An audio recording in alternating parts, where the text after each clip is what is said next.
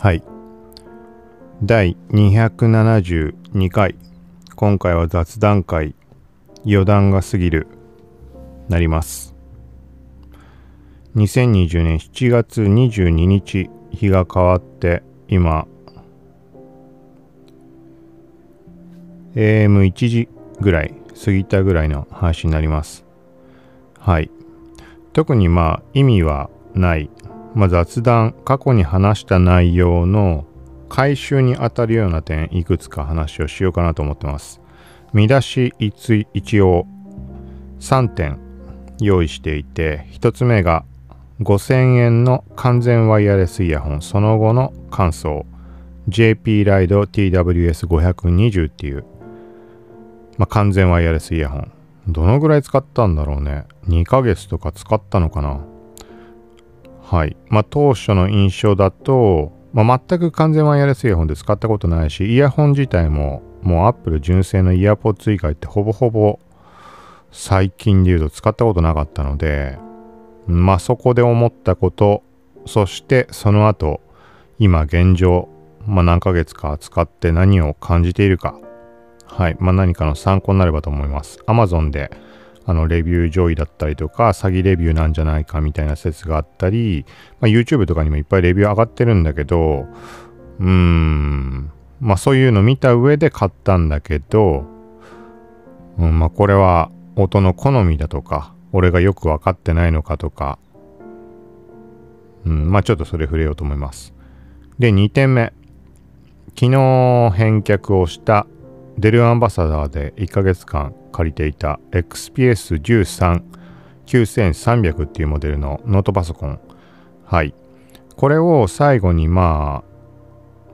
ざっと2、30分ぐらい話しただけか。ま、そのパソコンに直接話しかけて、ポッドキャスト録音っていうのを試しながら、まあ1ヶ月間のレビューの感じ、どんな感じだったかみたいなのを話したんだけど、ちょっとね、その、その中でも触れたけど、あの、あんまり今回がっつり触ることができなかったので、最後にまとめてちょっとチェックをしてみました。Adobe 製品使ったりして。そしたら、うん、その中で話してた内容とはちょっとずれてしまうかな、みたいな。まあ、ざっくり言うとクリエイター向けではないなっていう、そこ感じたので、その点、補足みたいなところ、踏まえて、踏まえてというか、まあ、話をしようと思います。で、最後、3点目が iPhone 写真や動画とストックフォトサイトへの FTP アップロードに関する話。はい。iPhone の端末から、まあ、各、各社、まあ、ストックフォトプラットフォームにアップロードするとき、アプリがあるサービスもあれば、ないアプリ、まあ、ブラウザでアップしたり、ブラウザだともう PC 版のレイアウトになってて、無理やりモバイル版にされていて、触れない機能があったりとか、まあいろんなことがあるんだけど、そんな中、まあ FTP のアプリを1個使っていました。なんか FTP のアプリと iPhone でいいのないのかなと思ってて、なんかね、もうすごい昔に試したイメージとかだと、課金すればまああるんだけど、課金してもなん、なんか全然使い物にならないなみたいな印象があって、なんかね、数百円とかのものが多いけど、なんか手出す気になんなくて、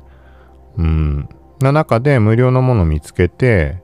で、それもう速攻珍しく課金をしたっていう370円とかなんだけど、うん、だからまあちょっとそこのところ、それがまあ特別いいかっていうと、あれなんだけど、まあとりあえず FTP でアップするには、まあ最低限の用途、うん、まあ使い勝手いいのかな。はい、と実際にアップしてみたときに思ったこと。なんでか例えば、わかりやすいところで言うと動画ファイルを例えばピクスタにアップしたときに iPhone からの時になんかファイルが認識されないとかなんかそんなところをちょっと話そうと思います。はい。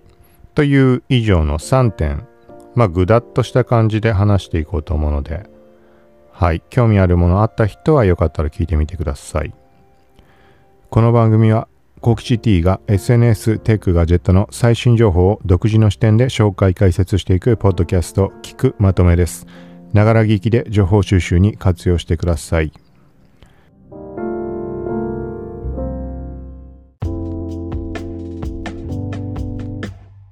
はい。まず1点目。はい。5000円の完全ワイヤレスイヤホン。JP ライド TWS520。はい。この感想になります。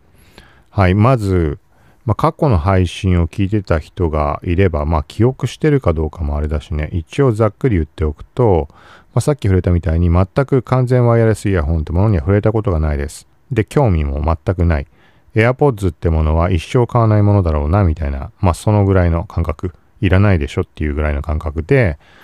まあそんな中、ポッドキャストをやったり、あとは、まあ要はビデオ会議的なところの用途とか含めて、マイクは今使ってるタスカムの DR07X が音質いいから、そのね、オンラインのみでもビデオ会議とかそういうものでもそのマイクでいいんだけど、ただ音を聞くのにやっぱりヘッドホンが必要だなと思って。はい。で、その時にパソコンにつなぐ必要があるわけだけど、ヘッドホンを。基本的には、まあ冒頭で言ったみたいに全くその音を聞くってとこに興味がないので、ポッドキャスト聞くようになってから音の確認はするんだけど、それもずっともう Apple 純正のイヤーポッズ。はい。それしか使ってなくて。で、人生上も特別こだわったヘッドホンとかイヤホンを使ったことってのがないです。スピーカーに関しては、まあ、まあ、4、5万ぐらいするもの買ったりとかもあったんだけど、それも別によくわからない。わからないっていうか、まあいいなとは思うんだけど、なんかもう、その耳の聞くレベルなんてのはもう全然ゴミみたいなもんもんだっていう状況ではあるんだけど、その上で感じたこと。はい。まあだから、その状態でそのポッドキャストとか進めていく中と、プラステレ、テレワークというか、まあ、まあオンライン飲みとかビデオ会議とかだね。の時に耳は耳で聞くのに専用にして、音を拾うのに関しては、このもうタスカム DR07X っ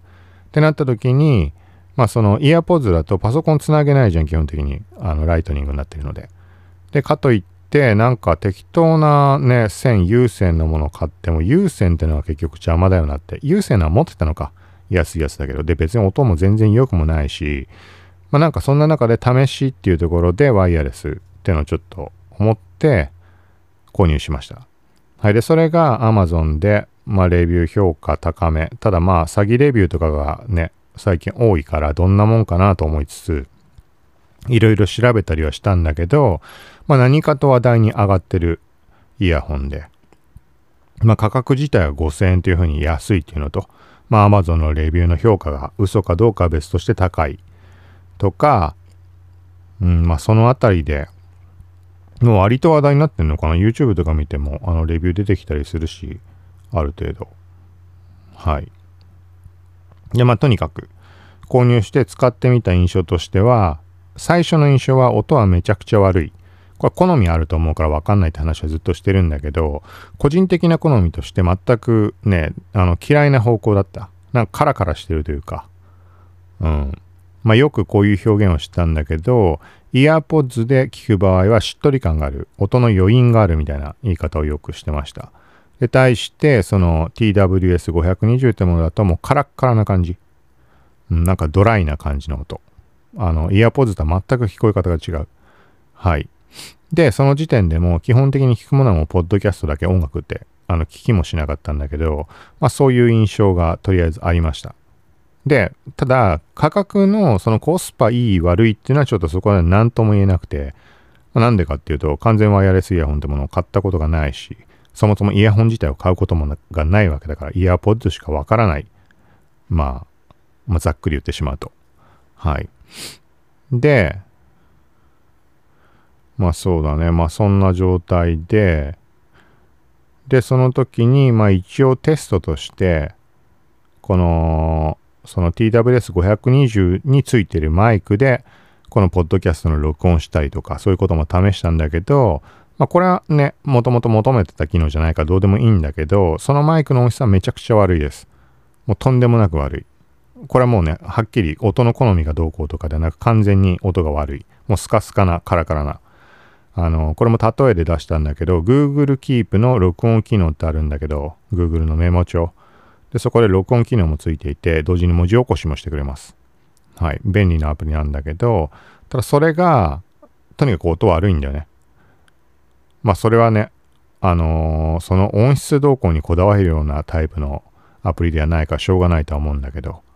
うん、会議の記録だとか、そういう時に文字起こしと同時にできるっていうのが、まあ、最大のメリットなので、うん、まあそれがとにかく音悪くて、それに似たような印象、まああくまで印象だけど、ちゃんと比較してないけど、もっと悪いかもしんないみたいなぐらいの感じです。で、これは過去の配信で、まあ、イヤーポッズとその TWS520 と Tascam DR07X とさらには iPhone 11 Pro 単体で録音した時の音の差っていうのを比較した回があるので、これはちょっと概要欄貼っておきます。はい。まあ、それ聞いてもらうとめちゃくちゃ違うの分かりやすいと思うので。はい。だからまあね、このマイクに関してはまあどうでもいいとして、まあ、さっきから言ってる通り、あのー、ビデオ会議とかでもマイクは別でも用意してる、今使ってるこのタスカム DR07X を使うので、はい。まあみたいな感じで、まあそんな感じかな。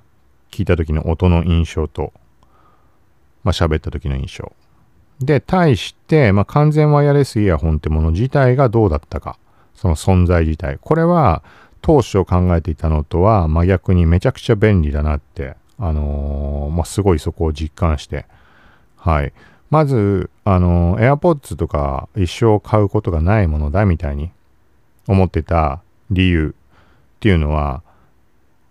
あの、まあ、いくつかあるんだけど、一番は、なんか、耳から外していちいちその 充電のあのケースにしまうってありえないだろうみたいな。もう何重になくす、そのね、トリガーになるものが存在するんだみたいな。まあとりあえず充電もめんどくさいだろうし、いちいちしまうのもめんどくさいし、しまうってタイミングで落っことしたりするんじゃないかとかいろんなこと含めて、まあそんな感じでした。と、あとはもう音に興味がないからっていう、もうそこだ、そこが一番大きいんだけど。で、実際に使ってみたら、なんかね、全然そんなことなくて、あの、めちゃくちゃ便利だなって感じました。ちょっとそれ細かなことはまあ前に話してちょっと感覚忘れちゃったけど、まあ、単純にまずっとつけとけるっていうところでね、つけとけばいいじゃんって。その外すも何も必要ないなって。もうつけておいて日常生活するっていうのが、まあそこまでめちゃくちゃスムーズにはいかないけど、例えばパソコン側に切り替えてパソコンの音声をそのまま耳で聞いて、で、まあ、パソコンの方を切って iPhone の方に切り替えて iPhone で聞く。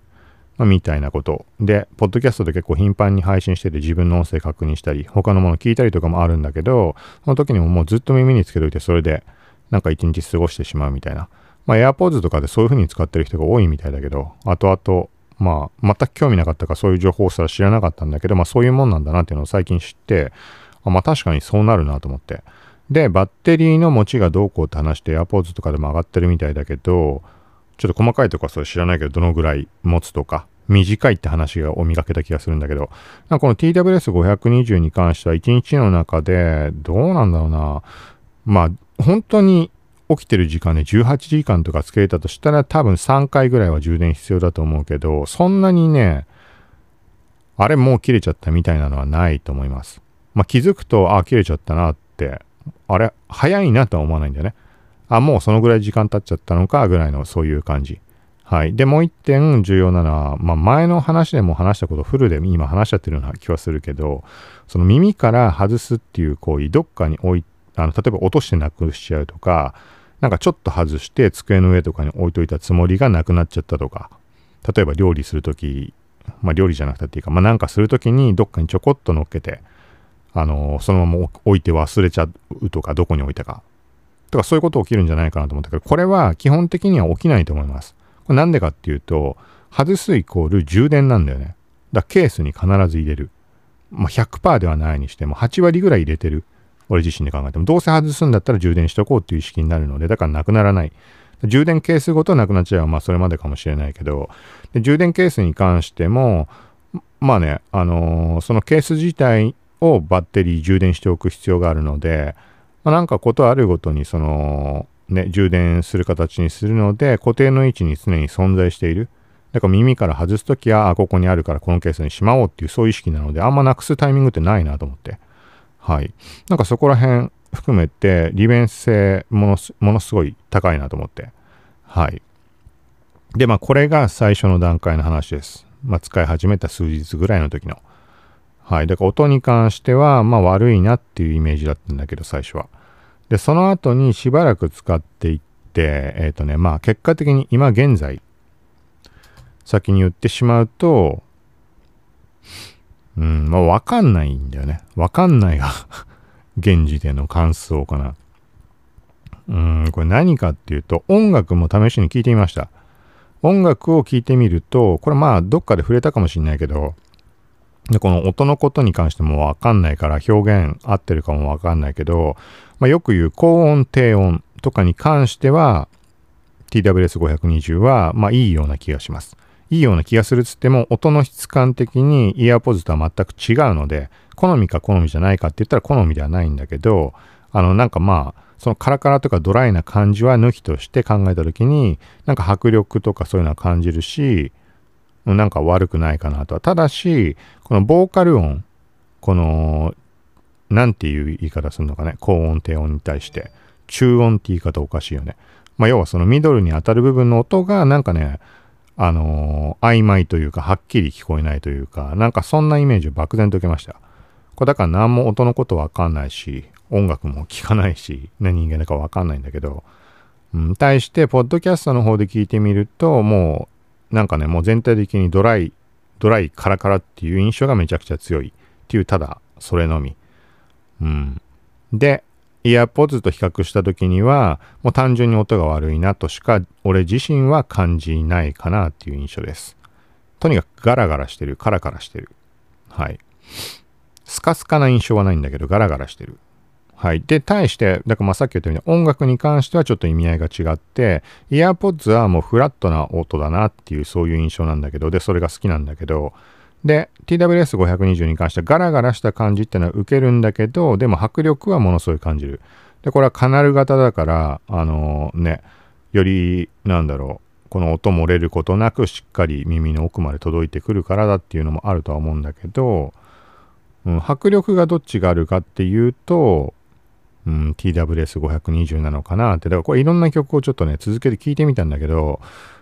なんかね、AirPods にしてみたり、TWS520 にしてみたり、繰り返してやってると、あれあれってなって、もしかしたら TWS520 の方がいいのかなと思う瞬間もありました。もう曲によったりとかいろんなことあると思うけど、ただめちゃくちゃ音がいいみたいなことは多分ないと思う。音の好みとか抜きとして。多分ね。俺は本当にわかんないので。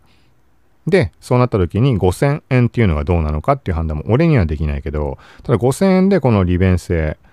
が手に入って、音をその感じで聞けるんだったらもう悪いことはないとは思います。完全ワイヤレスイヤホンを一回も買ったことない人がどんなものか体験したいっていう時には、この5000円で買える TWS520 はめちゃくちゃおすすめなんじゃないかなと。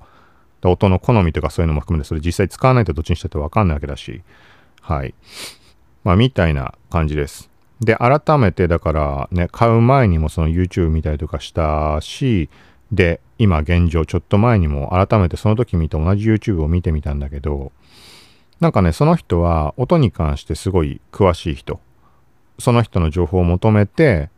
音、音に関する情報、例えばヘッドホンだとかそういうものだと思うんだけど、見に来る人が山ほどいるようなチャンネル登録者数多い YouTuber なんだけど、その人があの悪いことはないって言ってるんだよね。あのー、めちゃくちゃ、まあ、さっき言ったままかな。まあ、めちゃくちゃいいってことは多分言ってはないと思うんだけど、5000円でこの感じで弾けるってのはいいっていうのはすごい言っていて、うん。だからそこに対して俺は、なんかあんまり良くないっていう方がどっちかといったら勝ってしまっているので、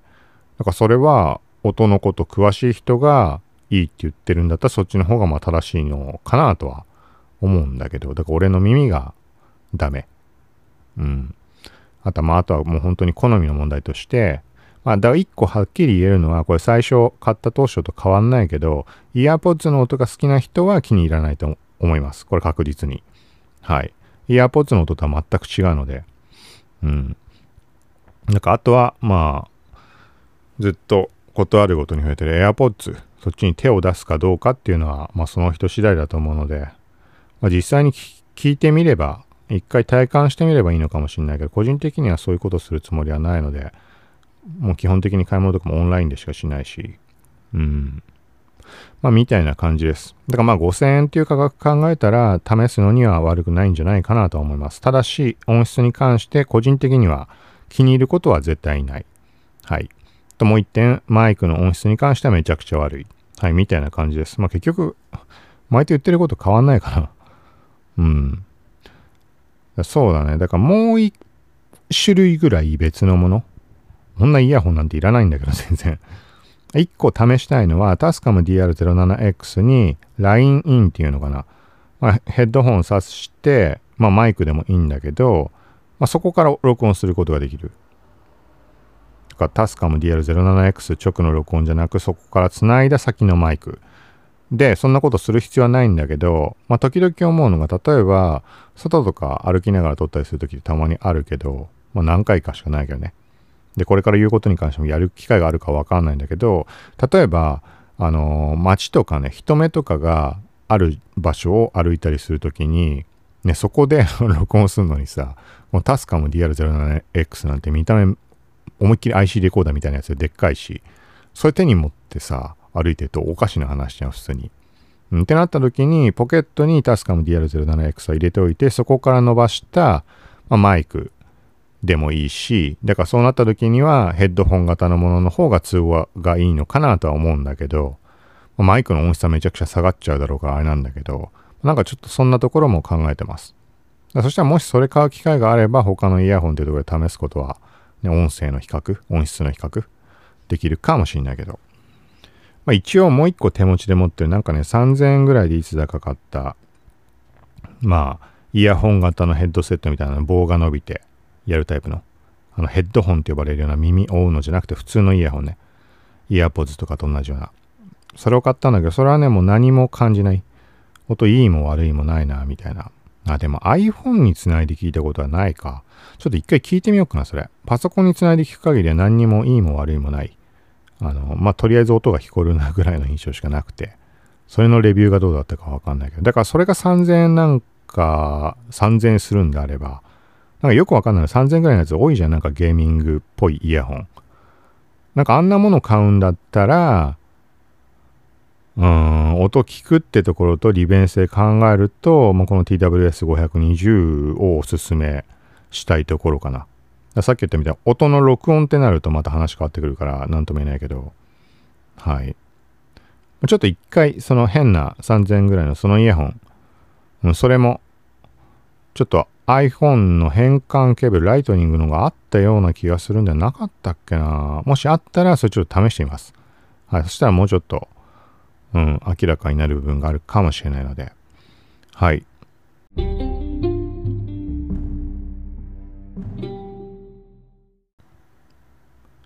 続いて、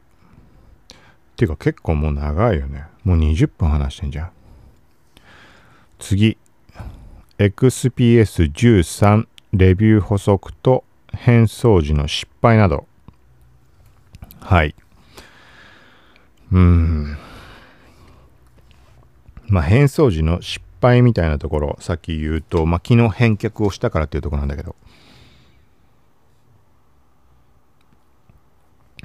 まあ、変装って言っても普通に、あの、黒猫ヤマトで中華に来てもらって、で、出るアンバサダー側で、まあ、その送り状とか用意してくれたので、それと一緒に箱と渡すだけなんだけど、このね、箱に詰める時っていうのがね、結構やっぱり手間だなと思って。あのー、手間って書いておいて そんなこと言うのはあれなんだけど、あのー、そういうモニター系のものをやる人これからなんかね、参加する機会があったりとかっていう人は注意した方がいいなと思うのが、結構ね、前もってやっとかないとまずいなっていうのは、ちょっとあるかなと。まず1点。で、もう一つは、開封時に動画を撮っておいた方がいい。これはレビュー動画とか上げる上げないとか関係なく、もう箱の開封の時点から、開封の時点からっていうか、まあ、要は何が問題かっていうと、しまい方がわからなくなる。これ何気ね、結構ある。例えば自分で買ったものってさ、しまうことってさ、売る時とかそういう時しかないじゃん。まあそういう時に経験したことある人もいるかもしれないけど、そのレビューの話の時に触れてるけど、ここ1年半2年ぐらいで十何台分ぐらいこのアンバサダー系のもの、パソコンとかスマホとかもやらせてもらって、その時にね、もうね、その回数繰り返してるからもうわかんないんだよね。あの、やっぱりわかんない。何回繰り返しても。なんか例えば干渉剤として入れてある、あの、正規の、正規のものの発泡スチロールみたいな。なんかうまくこうくり抜いて作ったりねそれとかも組み合わせ方わかんなくなっちゃったりとかあとはもう配線がどうこうとかもそうだしまあいろんなとこあるけどだからそれ録画動画の方がいいと思うかないろんな意味で。はい。でこれの1個失敗したのが2回前1回前かなんかかな。あのね、なんかね、変装するときになんか違和感感じて、なんかね、最終的にビニール袋みたいなので、パソコンの箱を包んで、で、外箱でっかい段ボールの中に入れたんだよね。それ自体がおかしな話なんだけど、今思えば。これなんでそんなことしたかっていうと、さっき触れた周りの干渉剤の存在をもう完全に忘れていて、家に置きっぱなしのまま送っちゃったんだよね。だから隙間を自分でなんか紙かなんか入れて、多分埋めてみたいなことだったと思うけど、なんかね、要は三重だったんだ、箱が。パソコン本体の箱の外側にそれを加工用の箱があって、で、それとは別にさらに配送用に、あの、大きさ余裕がある箱。そう、そういう三重になってた、その、本体自体の箱の外側に入ってた箱を家に置きっぱなしにして、そんで変装しちゃったんだよね。で、連絡が来て、あのー、なんか付属品が足りてませんみたいなその箱の話で。で、まあ、あのー、申し訳ありませんっていうのでメール返信して、で、その箱とかだけ変装したんだけど、それがすごい失敗だったなっていうのが、まあ、過去にあります。で、その時の配信考えると、このポッドキャストに全部記録してあったんだけど、まあ、今回と同じように明日、まあ、返さなきゃいけないから今から、まあ、そういう作業しようと思いますみたいに言ってたんだよね。で、なんか返却間際になったら、時間残り少ない状態で、あの、最後の初期化とかしてたんだけど、なんかこれ返すのに間に合わないんじゃないかみたいな状況そういうのをポッドキャストに記録したんだけど、でもなんとか間に合いましたみたいに言ってたら、その時に抜けが出てさっき言った、そのね、真ん中に当たる箱、変装しなかったっていう。いや、これは当たり前だけど余裕持ってやんなきゃダメだなっていう。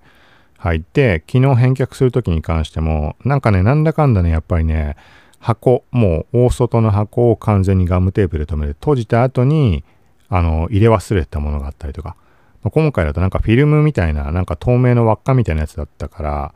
まああれなんだけど、要はケーブルとかを巻いた最終的にそこを止めるみたいなやつ。そうだからもう完全に閉じた後にそれに気づいてもう一回開けてとかやったりして、うん。まあちゃんと確認してやればいいって話ではあるんだけど、何気そういうこと起きやすいので、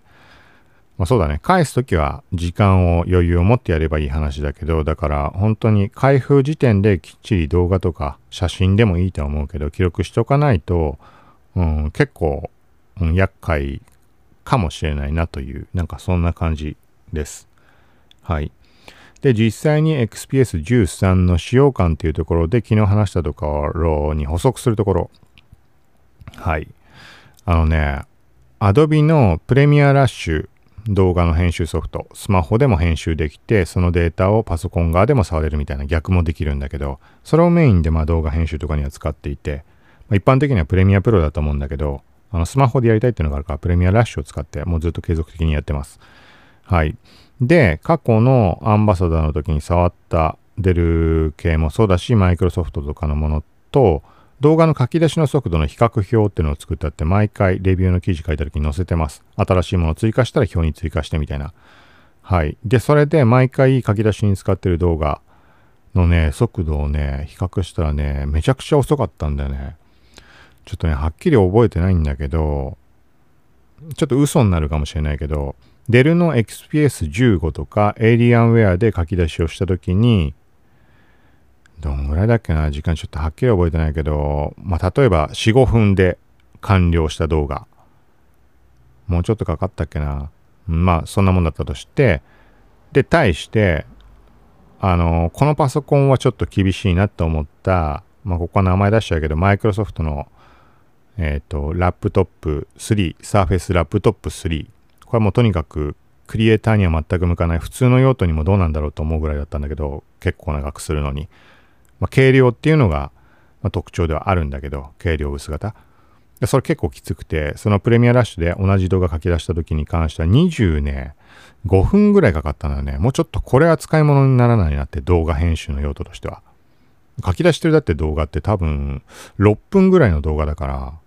もうそれで25分でちょっと厳しいなって。ごくごく一般的なパソコンだったらそのぐらいかかるかもしれないけど、あの、スペック高いものじゃなければ。ただちょっと求めたとことは違うなって。まあ、モニターで借りてるものだからそんな文句言ってもあれなんだけど、まあ、普段の用途としての感想としてはそういう印象でした。まあ、25分。で、対して、XPS13 書き出し試してみたら21分かかったんだよね。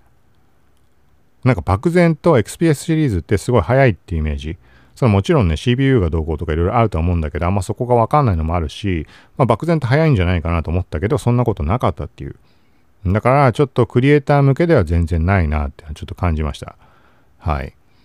と、もう一点なんか同じようなところで思ったところがあったんだよな。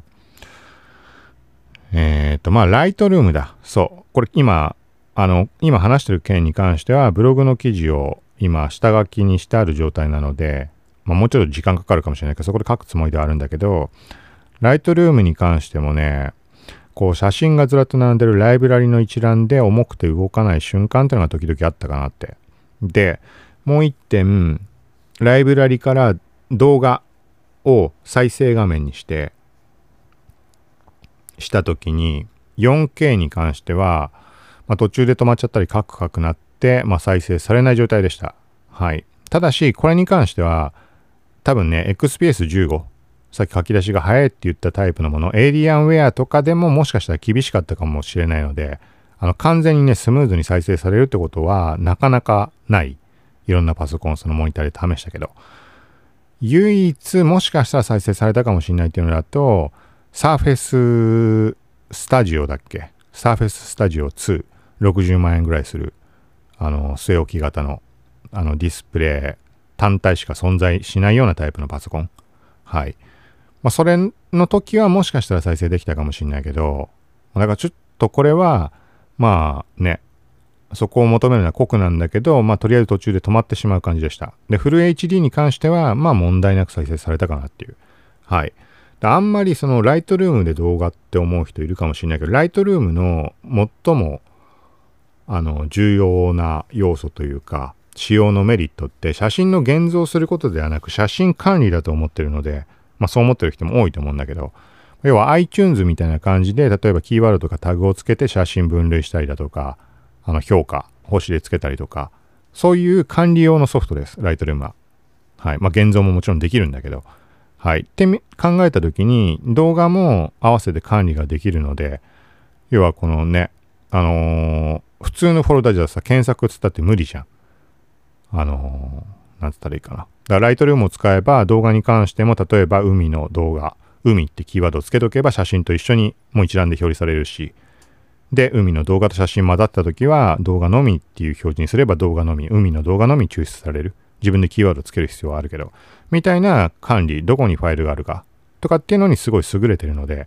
はい。だからそういう意味合いで、まあ合わせて内容の確認として、ライトルーム上で再生することがあるっていう、はい。まあそんな感じです。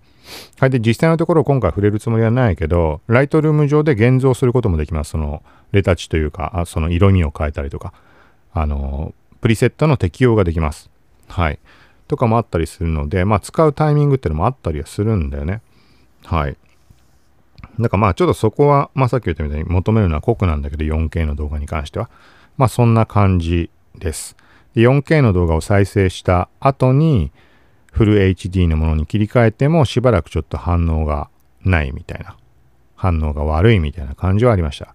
だから全体の印象としてはクリエイターにはまあ全然向かないかなって。ただしめちゃくちゃコンパクトなので13インチだけど12インチ以下もう繰り返し言ってるけど、あのね、なんか実際手に持った時にがちっちゃいって思うんだよ。これ13インチではないだろうっていう感じなんだね。要はそのフレーム部分がめちゃくちゃ狭いからっていうことなんだけど、そ携帯性考えるといいけど、まあ、ほんとブログに、これはまあ下書きでもうすでに書いてあるんだけど、あーそうだね。個人的にはもうその十何台とか使ってきたから、もともと15インチっていう選択肢ってなかったんだけど、11インチを買うか13インチか。っていう選択でだいたい13インチを過去には買ってました。けど、今現状だとこれだけ15インチも13インチも触って思うことは、15インチが圧倒的にやっぱり、あの、作業効率が高い。特に 4K のディスプレイにした場合、4K で13インチってもう結構厳しいので、せっかく 4K で広い領域使えるのに文字が読めない100%表示にすると。かといってね、150%とかにすると、そもそもね、領域の広さが、あの、無効化されてしまうわけで、無効化というか、無駄になってしまうと、か、生かしきれない。ってなった時は、まあ、15インチならなんとかなるので、うん、っていう意味で15インチのパソコン、の方がいいんじゃないかなって。だ今回の XPS で言うと13よりも15の方が多分いいと思うので、15に関して俺触ったの古いモデルだから最新のやつではないからわかんないけど、うん、でもまあどっちにしても15の方がスペック高いんじゃないかなと思うので、あまあ、この辺りも、まあ、何かの参考になればと思います。まあ、ブログ書いたら、あのー、この配信の概要欄にも一応貼ろうとは、はい、貼ろうとは思うので、はい。また別の配信でもそのあたりお知らせする予定です。はい。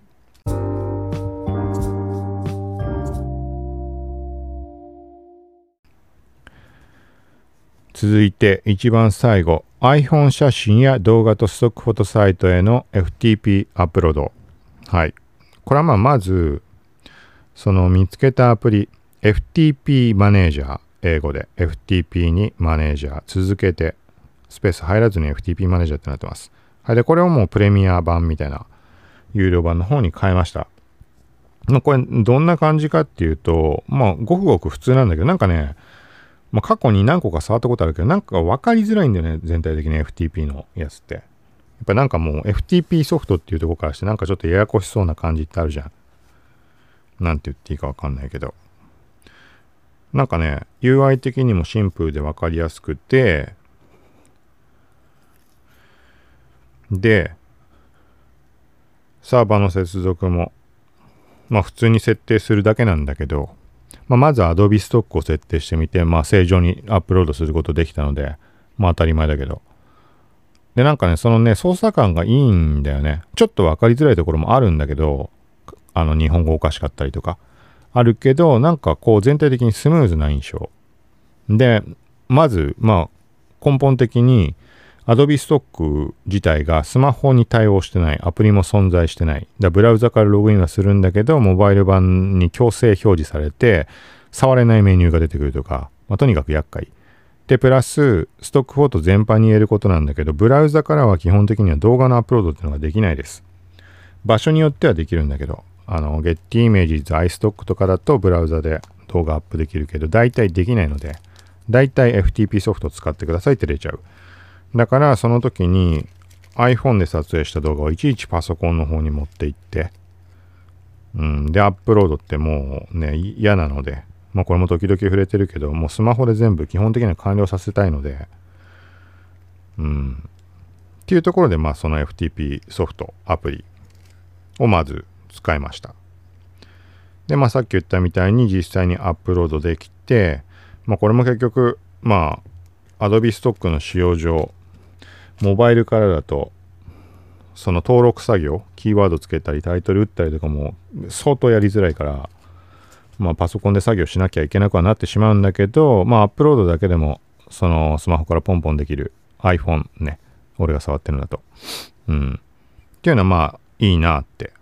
はい。ちょっと実感できたので、じゃあ有料版って。で、有料版で何が変わるかっていうと、その FTP のホストの設定、登録が複数できるようになります。だから無料版だと1個しかできないから Adobe ストックだけになってしまうんだけど、まあ Adobe ストックだけでもいい悪くないんだけど、一応候補としては、あと iStock とシャッターストックと Pixta とかにもアップできたらいいかなって、はい、いうのがあって、まあ370円だし、あの、使いやすかったので、もう速攻それは、まあ課金して、はい。まあ有料版の方を使い始めました。で、実際に Pixta シャッターストック、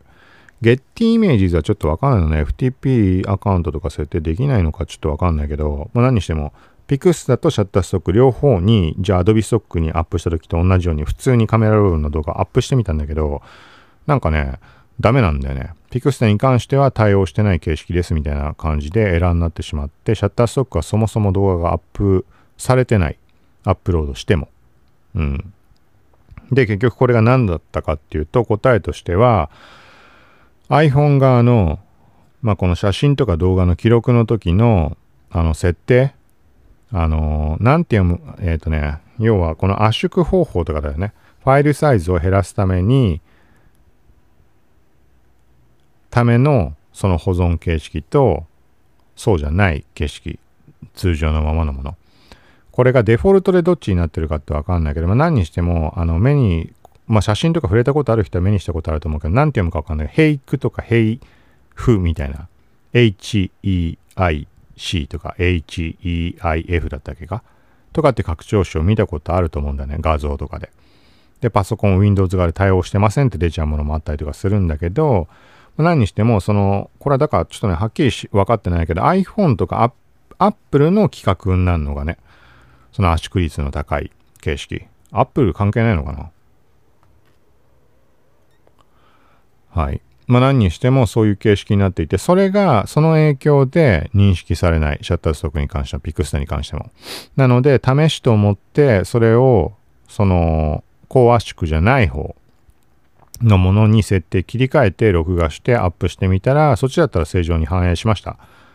シャッターストックはアップしても何も表示されなかったっていうのが、ちゃんとファイル確認取れて、で、ピクスタに関しても変なエラーが出てたんだけど、そのエラー出ずにちゃんと動画として認識されてました。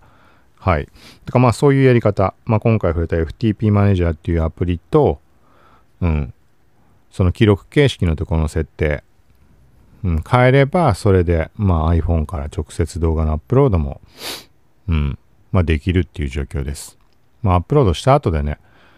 まあさっきの Adobe Stock だとパソコンで結局触んないとやりづらいっていうのもあるし、ピクスタに関しては、ピクスタはまあ確認できるかな。一応、登録しづらいとかはあるかもしれないけど、シャッターストックに関しては、まあ、ブラウザならできると思うけど、シャッターストックアプリがあるので、アプリで見ると写真しか対応してないから、アップロードしたファイルとして動画が多分表示されないです。はい。まあ、みたいな感じです。で、まあ、FTP マネージャー関係ないけど、そのアプリ。もう一個関連で言うと、Getty Images iStock、はい、に関しては、ブラウザ版から動画のアップロードができるので、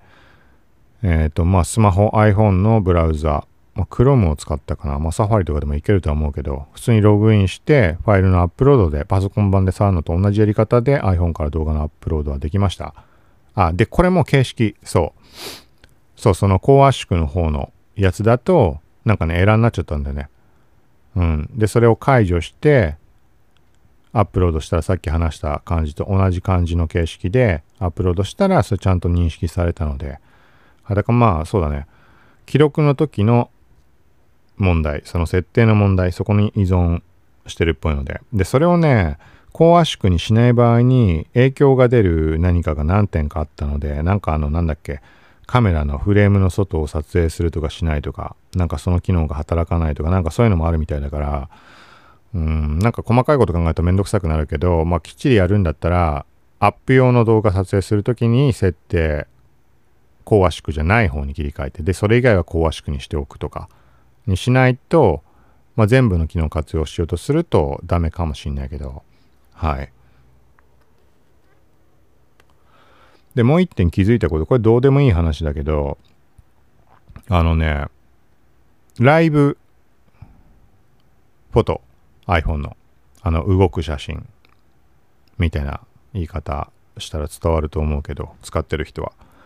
はい、まあ、Twitter とかには自負アニメとして投稿できるようになったりしたんだけど、その機能、そのライブフォトで撮影したものに関しては、Adobe Stock に FTP でアップした時のみなんだけど、FTP でアップすると動画と写真、静止画の2種類のファイルがアップされます。一つのライブフォト。そのファイルに対して、まあ、要は JPEG と、まあ、形式どっちかわかんないけど、まあ動画、動画と静止画の両方が勝手に作成されます。で、これじゃあ動画も手に入るからいいんじゃねってちょっと思うけど、まあ、ライブフォト自体が時間が短いので2秒3秒。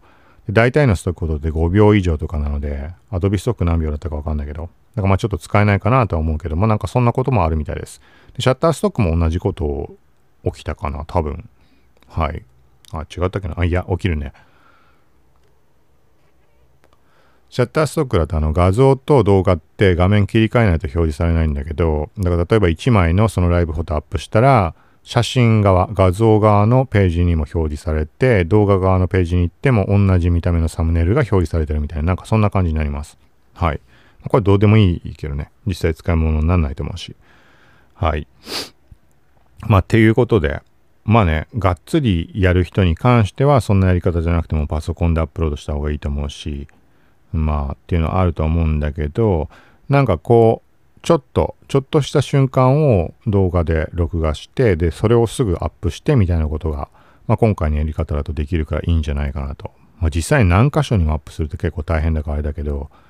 まあ、最優先の、個人的に、まあ、動画で考えた時に最優先は Adobe ストックになるので、Adobe ストックだけでももうすぐアップしておくとか。はい。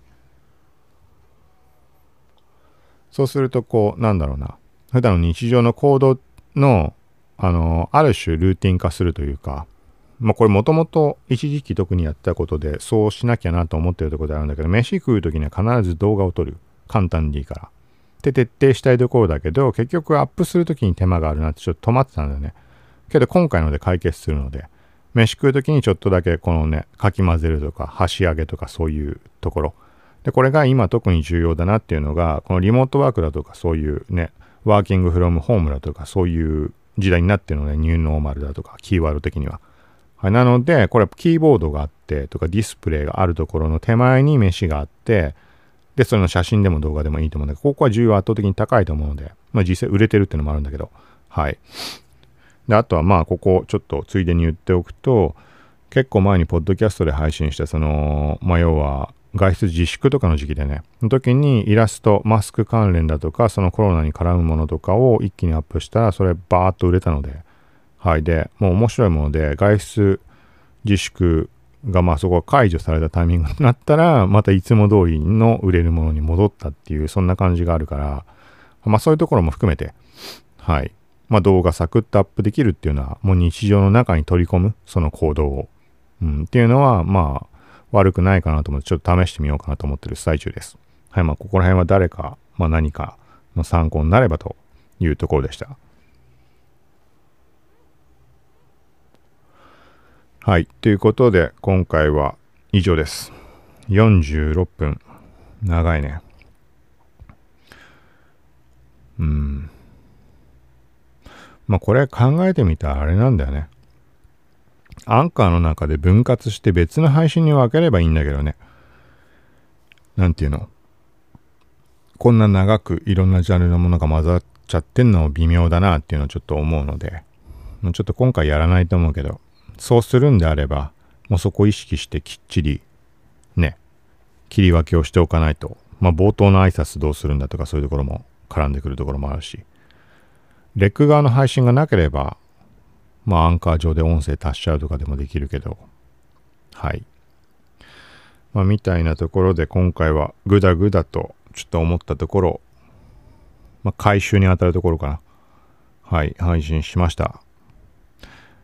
はい。ということで、またこんな感じのも、まあ、時々配信をしてるので、ちょタイミングがあれかね、前に話した日曜の夜あたりにこれ配信するのにちょうどいいかなって思ったんだけど、ちょっとタイミングずれてもう月曜の朝